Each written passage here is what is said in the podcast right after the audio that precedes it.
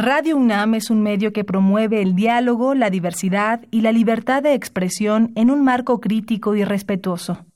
Los comentarios expresados a lo largo de su programación reflejan la opinión de quien los emite, mas no de la radiodifusora. Radio UNAM y la Secretaría de Atención a la Comunidad Universitaria a través de la Dirección General de Atención a la Salud presentan Confesiones. Y Confusiones, un espacio de salud para los jóvenes.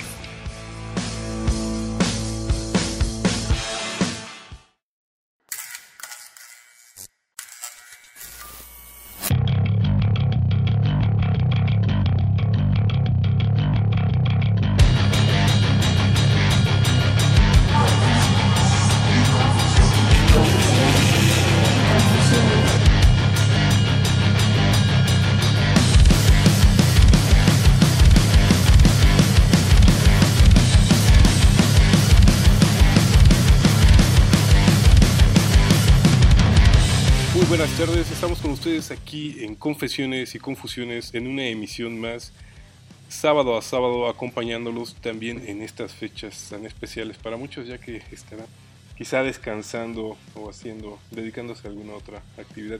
Le damos la bienvenida al médico veterinario zootecnista José Juan Mancilla Castillo, quien está al frente del Departamento de Salud Ambiental allá en la Dirección General de Atención a la Salud en Ciudad Universitaria y que trae, como siempre, a todo su equipo de salud ambiental. Juan, ¿cómo estamos? Pues sí, Alfredo, buenas tardes, Alfredo. Bien, mira, fíjate ahora aquí, este, con estas temporadas de, de remojo, aunque ya tampoco se puede desperdiciar mucha agua, ¿no? Pero algunos estarán ahí echándose cubetadas de agua. Esperemos que sea reciclado. Sí, que no desperdicien tanta agua. Y con el tema de que también viene un poquito de la mano con la hidrofobia, ¿eh? este, vamos a hablar sobre la rabia canina y felina la hidrofobia, el, temor al agua, ¿no? Exacto, se dice que a los perros les daba, bueno, se conoce también como hidrofobia porque les da miedo al agua, pero no es así, ahorita vamos a platicar un poco qué es lo que está pasando con, con esta enfermedad. Y la traemos a colación porque es este, en este mes es la campaña nacional antirrábica canina y felina.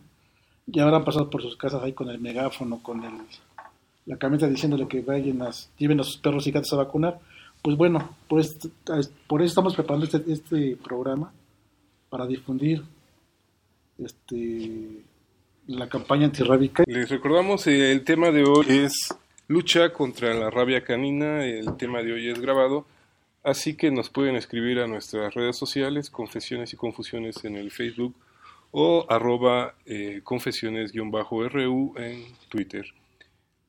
Tenemos eh, como les había dicho al principio, parte del equipo de este eh, Departamento de Salud Ambiental y este, vamos presentando a los eh, que nos acompañan, que ya también son como de casa. Eh, Faraud Inés Obando Pinto, ¿cómo estamos? Muy buenas tardes. Hola, buenas tardes, Alfredo. Pues aquí también, eh, pues vamos a hablar un poquito sobre esta enfermedad, que es muy importante la vacunación, ¿no? entonces, pues bueno, vamos a a dar énfasis en, esa, en ese punto. Eh, claro que sí, también le damos la bienvenida, ella sí se viene estrenando, a, todos son médicos veterinarios o tecnistas o médicos como quieran verlo. Karen y Masid Álamo Hernández, ¿cómo estamos? Muy bien, muchas gracias, aquí andamos. Te damos la bienvenida al tema del día de hoy y a alguien que también ya nos ha acompañado, Roberto Carlos Álvarez Muñoz, quien es parte también de este departamento. Ah, buenas tardes, muchas gracias por la invitación. Eh, como bien lo dices, Juan, eh, estamos eh, abordando el tema del día de hoy aprovechando que, este, que pasó esta campaña de vacunación y todos dirán, pues año con año, ¿y por qué es tan importante? Pues, finalmente hace años que yo no veo un perro rabioso. Sí, Alfredo, fíjate que la campaña ha, dado su resultado. Desgraciadamente va a ser muy difícil poder erradicar esta, esta enfermedad del país. Un tanto por los perros sin dueño, que están en la calle y otro tanto o mucho por la fauna silvestre que también nuestro país es rico en, biodiversidad y bueno, las faunas están ahí presentes y también son susceptibles de padecer esta enfermedad. Ustedes hace mención que nuestra compañera Karen se está enterando del departamento y ella justamente trae mucha información, bueno, su fuerte justamente es la fauna silvestre y nos va a complementar mucho en, el, en la labor acá del departamento y ahorita en el tema que vamos a desarrollar ya también trae información sobre ese tipo de animales. Vamos entrándole por el tema que nos trae. Ya sé que muchos ya se la saben, pero algunos todavía nos quedan muchas dudas. ¿A qué nos referimos cuando hablamos de rabia? Pues rabia es una enfermedad viral causada por un lisavirus que afecta al sistema nervioso principalmente. Entonces, bueno, eso es en general. Bueno, es una zoonosis porque la podemos adquirir los humanos principalmente por mordeduras de perros. De manera secundaria podría ser por, por los gatos.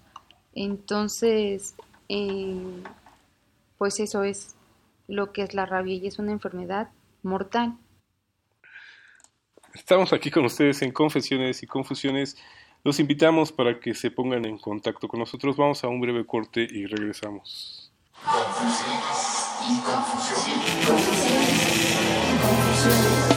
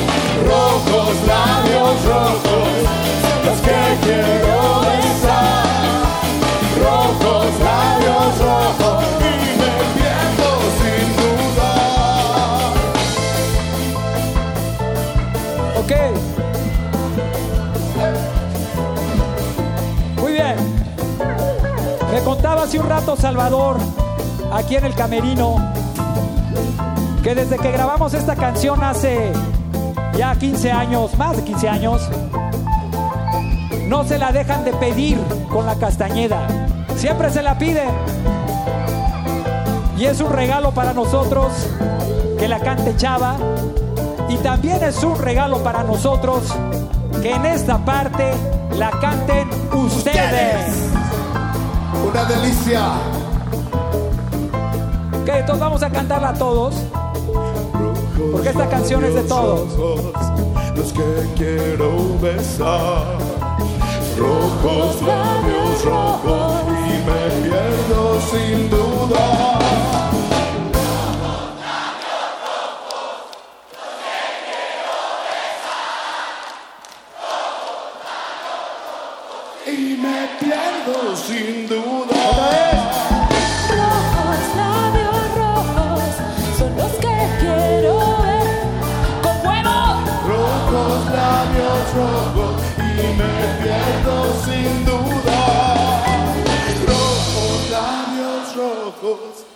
Los que quiero besar. Con huevo. Y me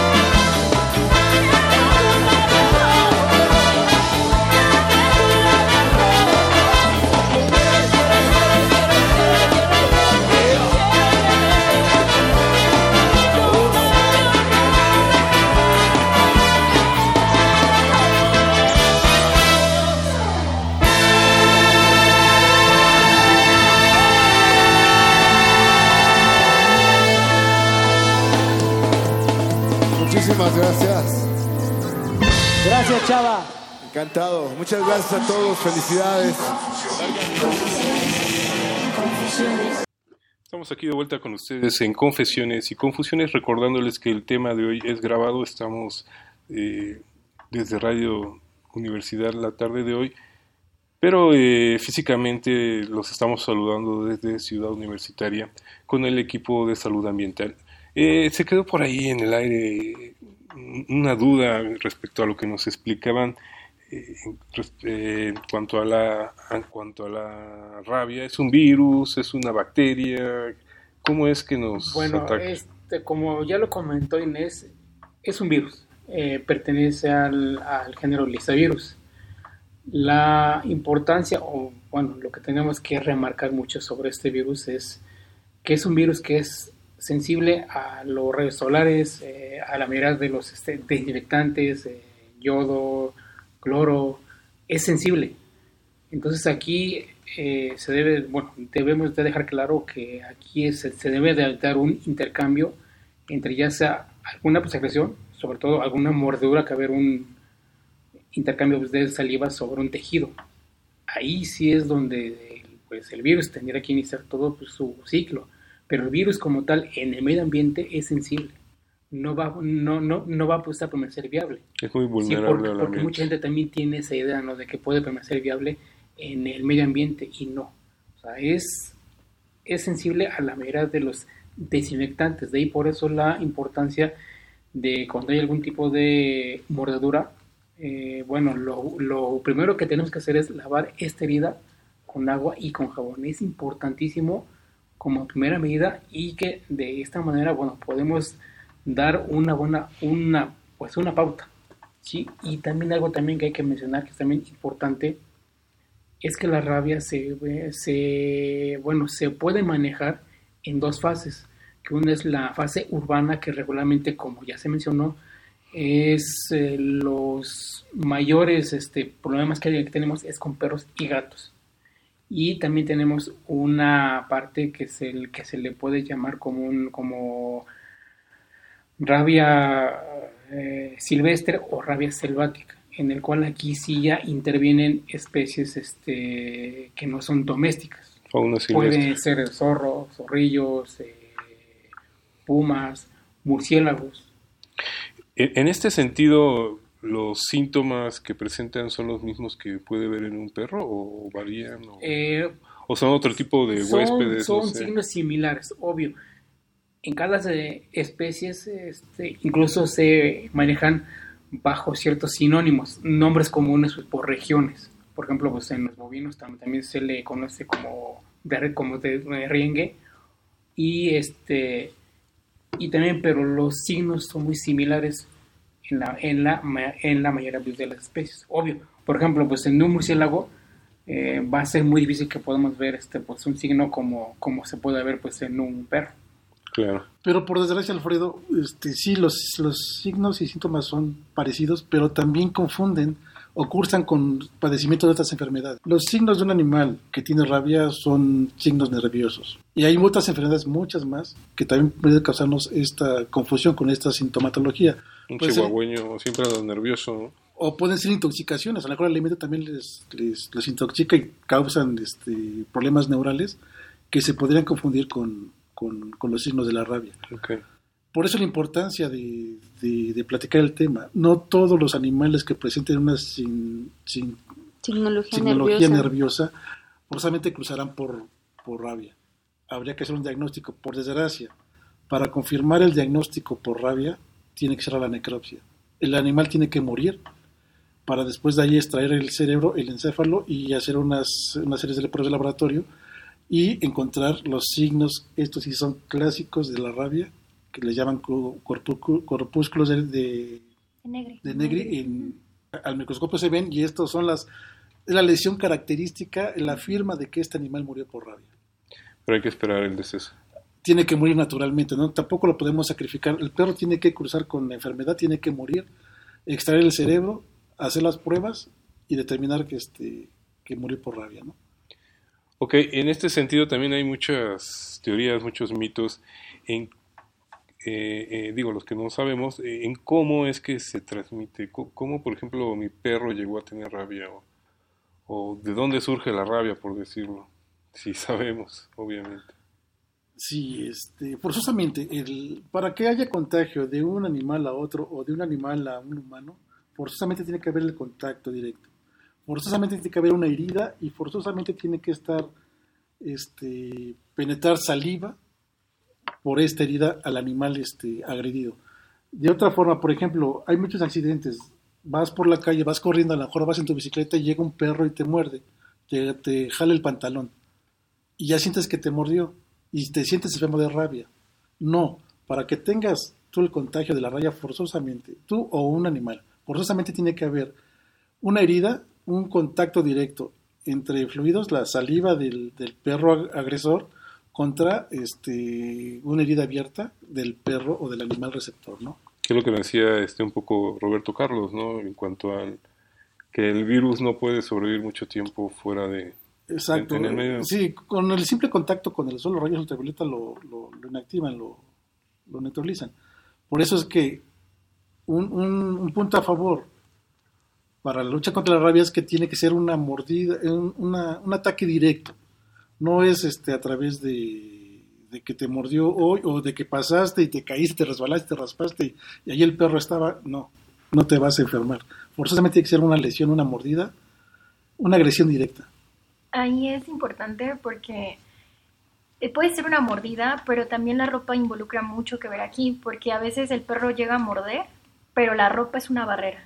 Entonces sí, mordió el perro a la persona, pero gracias a la ropa, al grosor de la tela o lo que tuviera la persona, eso va a ayudar de cierto modo a que a lo mejor la saliva no penetró la herida. Ajá, entonces eso es súper importante. También a veces personas que dicen, sí me mordió, ok, te mordió, pero hubo ahí una pérdida de continuidad de la piel, hubo ahí algún contacto directo, como dijo el doctor, de la saliva con la herida, porque eso también es súper importante. aclarar. Puede tener nada una marca de que Oh, un moretón, Y ¿no? no, no pasó nada. Y otra cosa que destacar, no todos los perros que mueren, todos los animales agresores tienen rabia. A veces es el comportamiento natural de este, de este animal, que su instinto es morder, pero no por, no, no por ser mordelón, siempre tiene rabia, ¿no? O va a tener rabia. Eso y lo de la saliva, ¿no? Exacto. Hay perros que salivan mucho Es- por salivando y naturaleza. no, no, no porque el perro esté salivando. Y es que, bueno, va, va, va- así. Cuando un animal tiene rabia, ya está cruzando por, por la enfermedad este, en franco, la rabia ataca el sistema nervioso central. Entonces esto evita que los músculos de la deglución puedan pasar la saliva o puedan comer. Por eso es que este, los perros salivan, porque se les acumula la saliva y no la pueden tragar y están los perros este, salivando. Al haber mucha saliva, pues esto también produce espuma, que es lo que el común de la gente ve un perro con... Las caricaturas ven, ponen un perro rabioso con espuma en la boca. Y es por esto, porque la saliva se acumula, se hace espesa y se va haciendo una espuma. Te decía que afecta al sistema nervioso. También a la visión. las pupilas se les, se les dilatan y esto afecta mucho la luz, la luz del sol les, lastima, por eso es que se dice que tienen fotofobia, luz, este, a la, a la luz, se van a lugares oscuros, pero es porque la, la pupila está dilatada. También los sonidos, el, el oído está muy agudo, cualquier sonidito pequeño que pueda hacer a los animales les va a causar un, un, estruendo en su, en su sistema auditivo y por eso también huyen del, del- de los ruidos. Y lo que decíamos al principio, la, hidrofobia, no es que tengan miedo al agua, lo que pasa es que no pueden deglutir. Entonces tú les ofreces, ves que tu pez está salivando, piensas que Tiene calor, tiene sed, le ofreces agua, no es que le tenga miedo al agua, sino que no puede deglutir. O sea que son toda esta serie de síntomas, no, no quedarse con uno, pero sí tener cuidado ya cuando vemos todos estos en conjunto. Sí, a todos estos en conjunto te puedes te puede orientar a sospechar que este animal puede tener rabia. Entonces lo que hay que hacer es aislarlo, mantenerlo en observación. Se dice que el, que el curso de la enfermedad va a durar más o menos 10 días. Si el perro tiene rabia, en 10 días puede morir. Si pasaron los 10 días y no murió y se viene recuperando, el perro no tuvo rabia, tuvo cualquier otra cuestión y no fue rabia. Ahora, también en, este sentido hay otro gran mito que me gustaría que nos aclararan, el de la violencia, que se ponen este, muy, muy bravos, muy, muy nerviosos. Es justamente por lo que te digo, como todo su sistema nervioso está alterado, o sea, cualquier ruidito los va a alterar y justamente va a ladrar o se va, se va a retraer. Si le acercas algo, igual como tiene también el, el sistema de la visión muy agudo, también va a pensar que lo estás atacando y puede ser que agreda. Pero es porque el sistema nervioso, te digo, está muy alterado, está comprometido. No es porque un perro rabioso forzosamente tenga que tener este, esta intención siempre de morder. De andar correteando Exacto. para morder. Estamos aquí con ustedes en Confesiones y Confusiones. Les recordamos el tema de hoy: lucha contra la rabia canina y felina. Vamos a una breve pausa y regresamos con ustedes.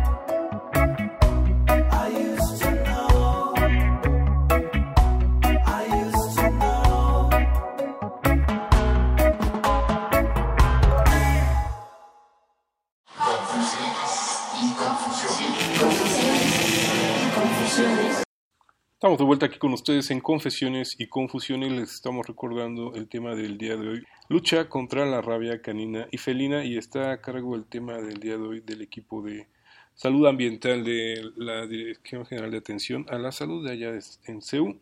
Pues ya nos hablaron un poco, ya nos queda más claro en cuanto a la identificación y un poco cómo se transmite pero nos gustaría ahondar un poco más en cuanto a los cuidados que se puedan este, tener en cuanto uno identifique que, quizás sí es rabia. Karen, Sí, gracias. Lo importante aquí eh, que faltó mencionar, me parece, es que a veces los perros, perros y otros animales en general, tienen ciertos signos que pueden observar los humanos y esto es como que parece que tienen algo atorado en la garganta, como que se tragaron un hueso, algo, algo así dicen las personas. Entonces es importante que eh, no, si tenemos la sospecha de que tenga rabia o que esté cursando con algún padecimiento similar a todos los signos que fueron mencionados, es no introducir la mano, no intentar ayudar a, a nuestro paciente, es no intentar meter la mano en la boca de nuestro animal o nuestra mascota, porque esto puede ocasionar un problema mayor. Si el perrito o el gato o cualquier otro animal, en este caso también los, la- las vacas, todo el ganado, si nosotros metemos la mano intentando buscar ese objeto, ese hueso, algo que se haya tragado, incidentalmente podemos llegarnos a lastimar, cortarnos y ahí es el momento exacto en donde tenemos el contagio con el virus de la rabia.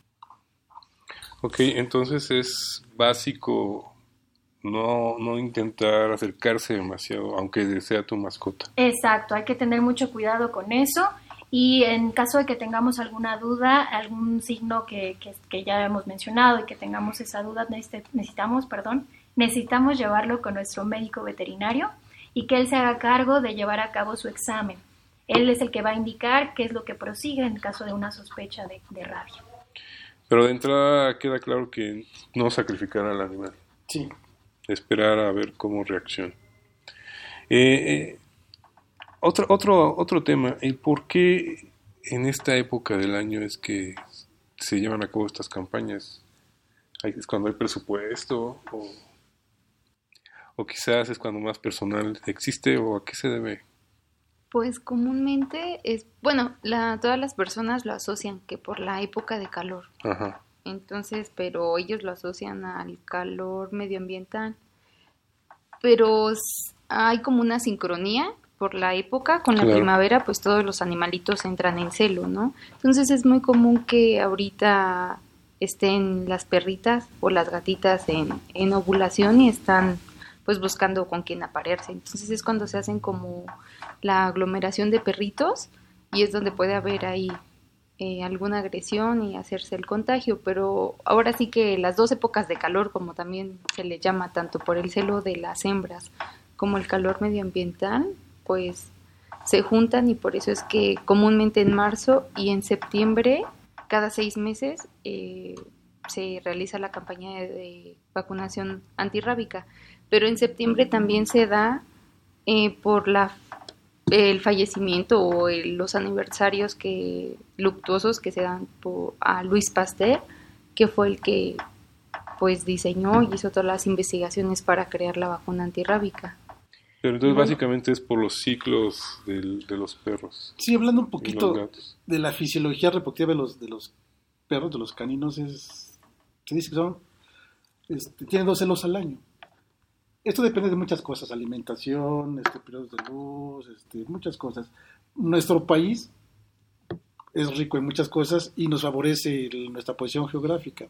Entonces tenemos un- unas estaciones, bueno, todavía tenemos estaciones muy marcadas.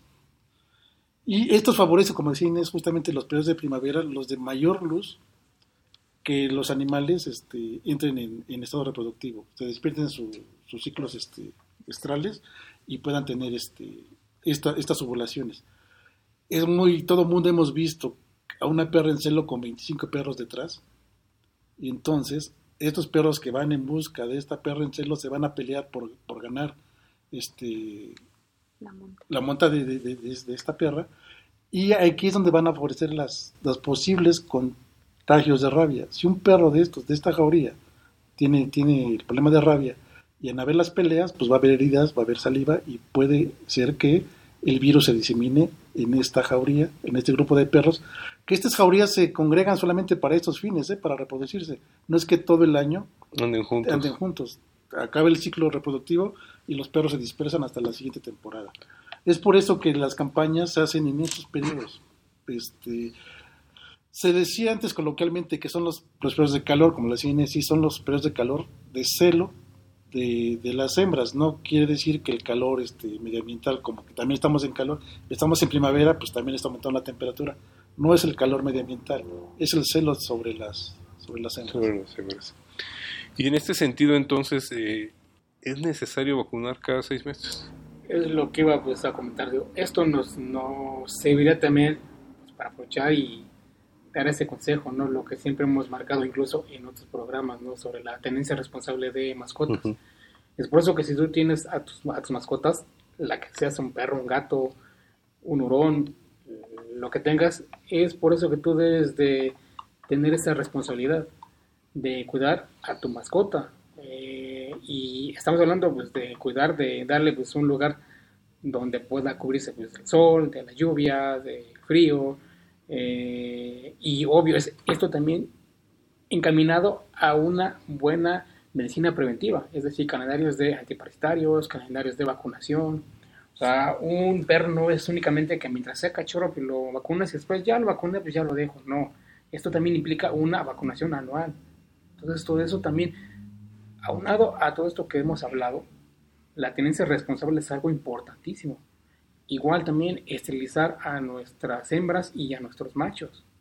O sea, si no hay una población enorme pues, de perros que muchos están en la calle por dueños irre- irresponsables. Que muchas veces uno no cree, bueno, no, no dimensiona más bien esto, ¿no? Que el perro se puede llegar a salir Exactamente. y uno piensa que los perros de la calle se, eh, son Sí. solitos, se, Sí, se producen y se crean todo esto, digo, por obra. y- esto pues, nos sirve para, para también pues, tomar también nosotros también pues, nuestra responsabilidad. O sea, está la enfermedad, sí, pero también muchas veces nosotros podemos dar ese apoyo y podemos ayudar para erradicar esta enfermedad y lo podemos hacer fácilmente, ¿no? Incluso eh, si no podemos tener pues una mascota, pues no tener mascotas. Y bueno, y vamos a hablar un poco también sobre fauna silvestre, ¿no? Que también es un tema que bueno, también pues, es, es un buen tema. No, además ahí, ahí hay muchos más este, mitos y creencias Sí, claro, al respecto, ¿no? Claro. En este sentido, entonces, es ideal vacunar los seis meses contra rabia. Bueno, o más sea, todo su esquema. Sí, o sea, cumplir con su esquema de- desde su etapa de, de este cachorro. Sí, claro, Es, este, es importante y establecer. seguir estos ciclos. Exactamente. Y sí, y anualmente aplicar todo pues, su este calendario de este, vacunación y con esto podemos asegurar, bueno, incluso pues, nuestra propia este, este protección, ¿no? Claro. Entonces, con un, con un calendario anual, con eso estamos más que ayudando a nuestra mascota y a nosotros mismos, ¿no? Eh, ot- otra, otra manera de, de prevención en este caso, por lo que estoy escuchando, entonces sería tener mucho cuidado en estas épocas con tu mascota, ¿no? Que tú sales a pasear muy contento y lo traes con su correa y traes tus Claro. bolsitas y todo, pero no sabes tu entorno cómo puedas encontrarlo. Sí, sí, claro. Bueno, esto, esto también sí nos implicaría si sacamos a la calle pues, a nuestra mascota, obvio, sí sacarla con correa, con cadena, ¿no? O sea, sé que hay mucha gente que pues sí acostumbra a que sus perros salen junto a ellos y salen a caminar y, y, pues no, o sea, eso está mal. Incluso muchas veces hemos visto situaciones donde el perro va sin su cadena, sin su collar, se cruza el dueño pues una esta avenida y el perro se queda atrás y se cruza justo cuando están pasando vehículos, ¿no? Entonces provocan accidentes, este, incluso que lleguen a atropellar pues a nuestro perro, a, nuestra mascota, ¿no? Entonces, por eso es importante también el hecho de, ok, está bien, sí, o sea, pues tu perro se acostumbró pues a, pues, a caminar pues, sí, pues sin su cadena, ¿no? Pero es importante de- desde este punto, ¿no? Es un método pues, de esta prevención, aunque esté vacunado. Sácalo con su cadena, con su correa y no tienes problemas. Y otro punto ahorita que mencionaba Robert, y hablando de celos de los perros, si tienes una hembra y la sacas a pasear y tu perro está en celo, pues ten más precauciones. Es que Porque- muchas veces los mismos dueños no se dan cuenta, ¿no? Porque, este, bueno, a lo que voy es lo siguiente, si, si tu perra está en celo y llegas al, al lugar de paseo y hay algunos perros y el perro te gana, el perro monta la- a, a- a tu perra, no traten de separarlos porque los van a lastimar. Por la anatomía reproductiva de los, de los perros, este, hacen que se queden pegados, por eso se voltean y se quedan pegados. Y trata, mucha gente trata de, de separarlos, separarlos. y lo que van a ocasionar es un desgarre de la vulva Ah. de la perra o un frac- una fractura del, del pene del perro. El pene del perro tiene la particularidad de que tiene un hueso. Entonces van a poder fracturar este, el pene y bueno, causamos problemas a los dos, ¿no? Entonces mucha gente acostumbra a aventarles agua, o sea, porque les causa aberración ver, ver el acto, pero bueno, hay que tener cuidado y no separarlos, dejar que, bueno, ya te ganó, pues dejar que el, que el perro termine este de hacer todo el proceso de, de, de cruzamiento y después ya este, Y quizás muchos se queden... Adelante, Karen. Bueno, no, nada más regresando como al tema de la de vacunación, este, que el hecho de vacunar a, a, un- a tu perro anualmente es importante, pero es importante seguirlo continuamente. Me refiero a que no los primeros dos, tres, cuatro años, porque la vacunación no te está diciendo que si llega otro perro con rabia y muerde a tu perro vacunado, está completamente libre de rabia. La vacuna nos va a ayudar, más no nos va a asegurar que tu perro no le pueda dar rabia. Entonces es importante estar con su calendario de vacunación completo, vigente, año con año.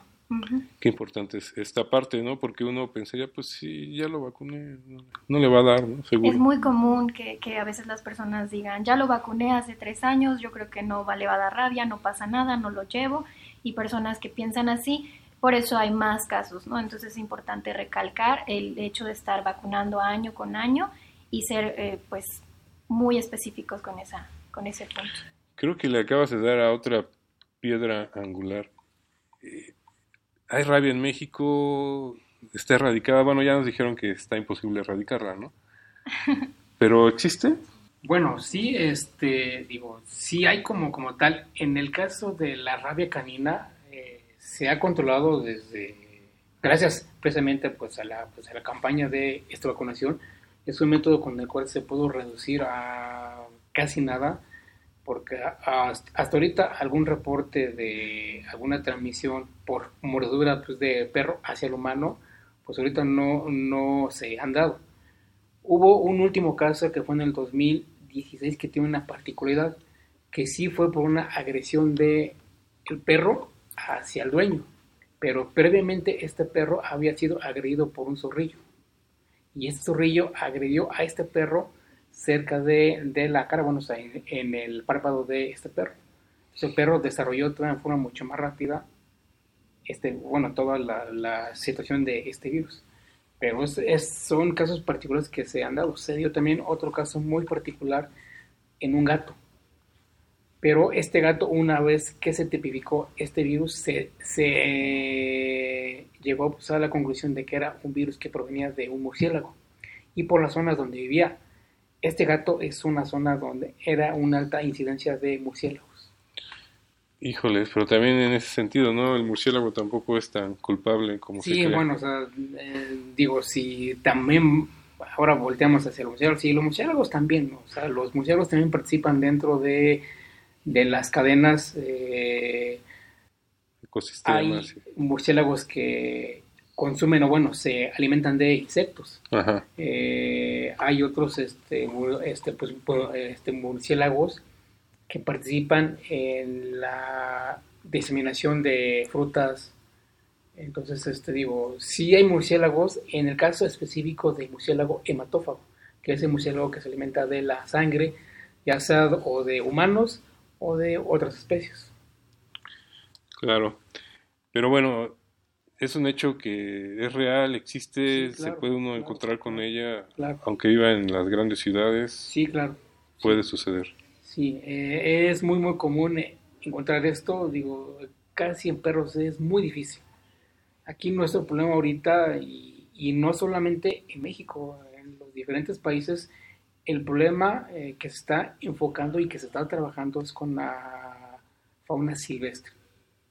Entonces, que es donde están, sí, es muy difícil eh, poder controlar estos cuadros en la fauna silvestre. Se han hecho o se han realizado ciertas pruebas en, cierto, en algunos países de esta Europa donde se han colocado cebos en las áreas donde había mucha presencia de este virus, pero sobre todo en lo que son zorros y zorrillos.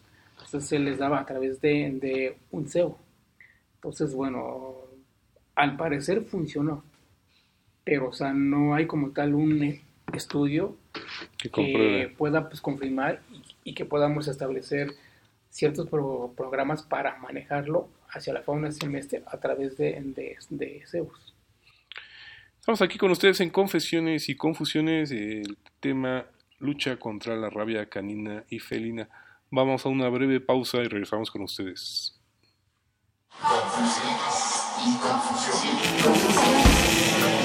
Sure.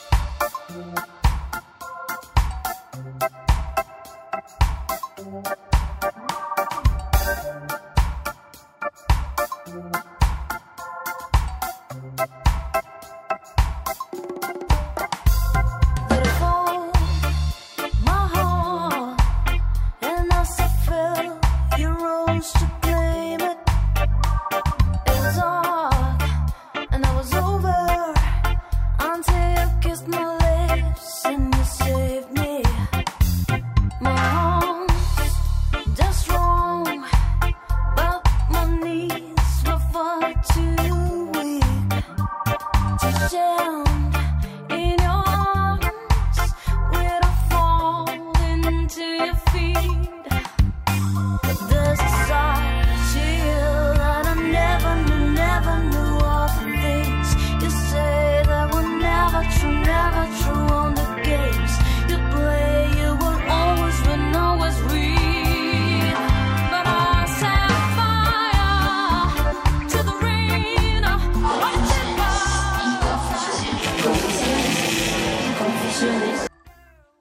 Regresamos con ustedes aquí a Confesiones y Confusiones. Les estamos recordando el tema de hoy es un programa grabado, pero con mucho gusto aceptamos sus comentarios y sugerencias al Twitter en arroba eh, confesiones-ru o en confesiones y confesiones en Facebook. También contamos con un correo electrónico confesiones arroba.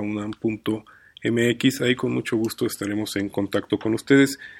El día de hoy, lucha contra la rabia canina y felina.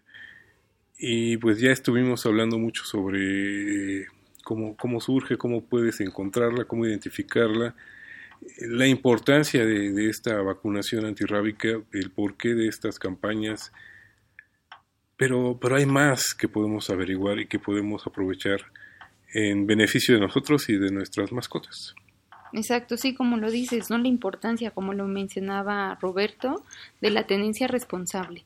De no solamente igual es la vacuna de rabia, porque sí nos ha tocado luego en la, par- en la práctica profesional que, no, pues sí está vacunado, ¿contra qué? Pues contra la rabia. Y pues luego se enferman de otras, de otros No, la rabia no es lo padecimientos. único. Ajá, que también pueden llegar, que afectan nada más a nuestras mascotas, pero bueno, que pueden perder la vida. En el caso de la rabia, la norma marca que podemos empezar con las vacunas a partir de los dos meses de edad, lo cual sí, o sea, sí lo pueden hacer a esa edad. Me ha tocado ver a perritos muy bebés de un mes que los llevan a las campañas de vacunación. Sí está bien, pero es importante que sepan que a esa edad su sistema inmunológico todavía no está lo suficientemente maduro para crear una producción de anticuerpos suficientes para defenderse toda su vida. Entonces, es importante que si lo vacunan al mes, dos meses de edad, vuelvan a tener una siguiente refuerzo a los cuatro o cinco meses de edad, ajá, para asegurar que sí tenga los anticuerpos eh, Necesarios. necesarios para que cuando esté en contacto con el virus lo pueda neutralizar. De otra forma, pues estamos arriesgando nuestra salud y pues la de nuestra mascota. Porque si hay, que- bueno, comúnmente nos los llevamos, ¿no? Que a la marquesa o a donde te vayas de vacaciones y te lo puedes llevar, pues te lo llevas. Entonces, pues como decía Roberto, o sea, están expuestos por la fauna silvestre de a dónde vamos. Entonces, pues sí es importante que, que lo sepan. que finalmente es parte de, de un contagio, ¿no? Como cualquier otro niño, cualquier persona que sale de su entorno puede tener este, complicaciones de salud.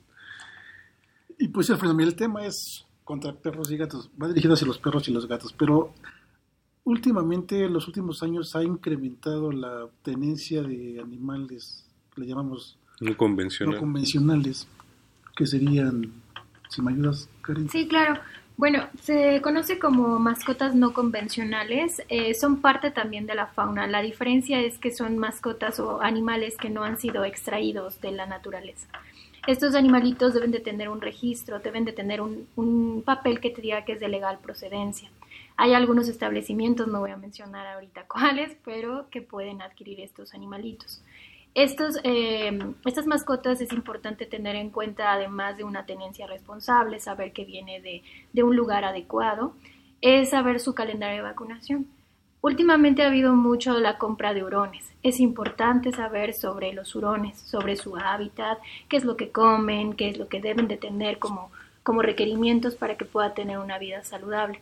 Eh, me toco aquí, bueno, toco un tema en, en los hurones especial porque son parte de los carnívoros que se, que se han registrado con incidencia en rabia, no aquí, en, en Estados Unidos. Entonces es importante tener en cuenta que son carnívoros, ajá, que son animales que pueden tener también este, este virus.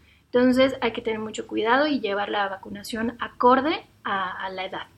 Es, no es igual que en los perros, es diferente. En el caso de los hurones sí se puede utilizar la rabia, digo, la vacuna de rabia, que podemos usar en, en perros. La diferencia es que eh, hay otro tipo de vacunas que se le deben de administrar. Entre ellos hay una enfermedad muy común que es moquillo. Aquí la dificultad eh, que tenemos algunos médicos veterinarios es que no saben qué tipo de vacuna es la que se le puede administrar. En el caso de los hurones debemos de tener cuidado con los laboratorios, porque dichas vacunas están hechas en embrión de pollo, en los mismos hurones, han sido, eh, digamos que, experimentados en esos para poder llevar a cabo una vacuna exitosa. Entonces es importante tener mucho cuidado con eso. Aquí eh, hay una vacuna que es, que digamos que es específica para hurón, pero no está permitido. En México estuvo por un tiempo, sin embargo ahorita ya no está permitido el uso. Hay problemas ahí como de importación y todo esto. Pero bueno, es importante tener en cuenta que no metamos eh, vacunas de muchos virus a un huroncito que nada más queremos proteger contra un solo, ¿no? Un, un solo virus. Entonces la vacuna de rabia sí, sí la podemos usar, de hecho es obligatoria, hay que ponérsela. Y ah, en el caso de los roedores, pues es importante comentarles que no es necesaria la vacunación. Hay muchas personas que creen que, ra- que rata, ratones, hámster, eh, etcétera, etcétera, me, me englobo en, en roedores, pueden transmitir la rabia. Ujú. Esto es importante aclarar, puesto que sí les da rabia, sí, sí les da rabia, pero difícilmente no la van a transmitir a nosotros. Esto es porque la rabia que le ocasionan a ellos se le llama paralítica. Entonces lo que pasa es de que ellos de naturaleza, de manera anatómica, tienen sus glándulas salivales em, rudimentarias. Entonces esto hace el impedir que puedan transmitir la rabia a un humano. O sea que en este sentido, para estas mascotas sí hay que buscar eh, alguien mucho más especializado. Efectivamente, ese es un punto súper importante. En cuestiones de mascotas no convencionales es importante acudir con su médico especialista en animales no convencionales, tanto para manejo como para vacunación, para cualquier tipo de circunstancia. Es súper importante.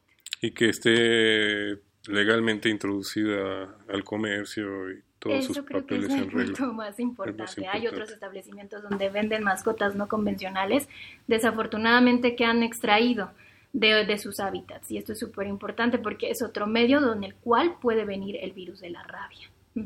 Como ya había comentado eh, el médico Roberto, es difícil mantener un, este, un control de rabia en fauna silvestre. Claro. Entonces, si nosotros extraemos a un animalito de su hábitat y lo traemos y lo queremos incorporar como mascota, podemos tener ahí ya el virus. Y entonces tenemos a, un, a nuestra mascota con el virus ahí. Entonces es importante tener cuidado con eso. Y aparte del gran ecocidio que se lleva a cabo con todas estas prácticas. Pues este, el tiempo nos, nos está ganando. Pues como siempre, Alfredo, pues nada más la recomendación sería, pues, si no han vacunado a sus mascotas, acudan a un centro de salud. La vacuna antirrábica es gratuita. Pueden acudir a los centros de salud o con su médico veterinario que podría atender de las dos, la gratuita y una que se las puede cobrar, ¿no? Las dos son confiables. Ahí sí no hay pierde. se pueden acercar cada quien a su centro más confiable, veterinario, y ahí aplicar. Pero no dejar a sus, a sus mascotas, como bien lo decía Inés, este, cumplieron, dejan de ser mascotas, dejan de ser, perdón, cachorros y casi casi dejan de ser mascotas, ¿no? Ya se vuelven un estorbo por ahí que, que tenemos. Sí. ¿Algo más que nos quieran dejar, este, Farud Inés Obando Pinto? Pues bueno, sobre igual la vacuna, que igual ahorita se hacen las campañas en marzo y en septiembre, pero en los centros de salud siempre está como permanente, o sea, los centros antirrábicos. Siempre puede acudir con su mascota para esterilización, que es sumamente Importante. importante, esterilizar machos y hembras, y pues bueno, la vacuna antirrábica que no tiene costo en estos sitios, ¿no? Que son gratuitos. No hay excusa. Ajá. Eh, Karen y Macid Álamo Hernández, ¿algún comentario que nos quieras dejar? Cuidemos mucho a nuestras mascotas, por favor, y en caso de adquirir animales no convencionales, por favor, orientarse antes de comprar uno, antes de adquirir alguna, algún animalito de estos, hay que saber sobre su anatomía, sobre todo lo que engloba, qué comen, qué necesitan, y, so- y sobre todo las enfermedades que puedan transmitirnos a nosotros los humanos. Qué Creo es importante todo esto. Gracias. Roberto Carlos Álvarez. Bueno, igual nada más, este, digo, ahorita que viene pues un periodo pues, de estas vacaciones, eh, si acudimos a algún área, bueno, tener mucho cuidado en las áreas donde vamos a realizar nuestro paseo, digo, no sentirnos eh, estamos, eh, o que sabemos todo, no, o sea, tener mucho cuidado también a las áreas donde vamos a ir, y bueno, y disfrutar de nuestras vacaciones. No queda más eh, que despedirnos de ustedes. Les invitamos para que sigan acompañándonos sábado a sábado en Confesiones y Confusiones. Se despide de ustedes Alfredo Pineda. Hasta la próxima.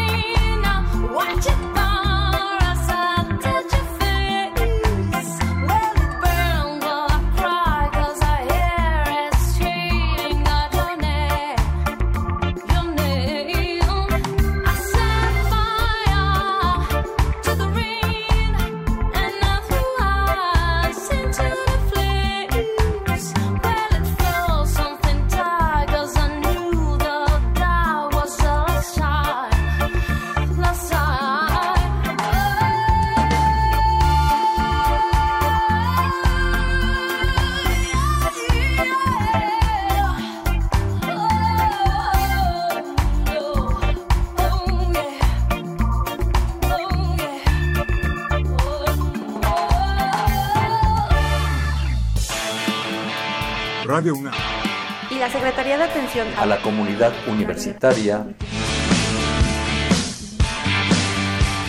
A través de la Dirección General de Atención a la Salud, Presentaron.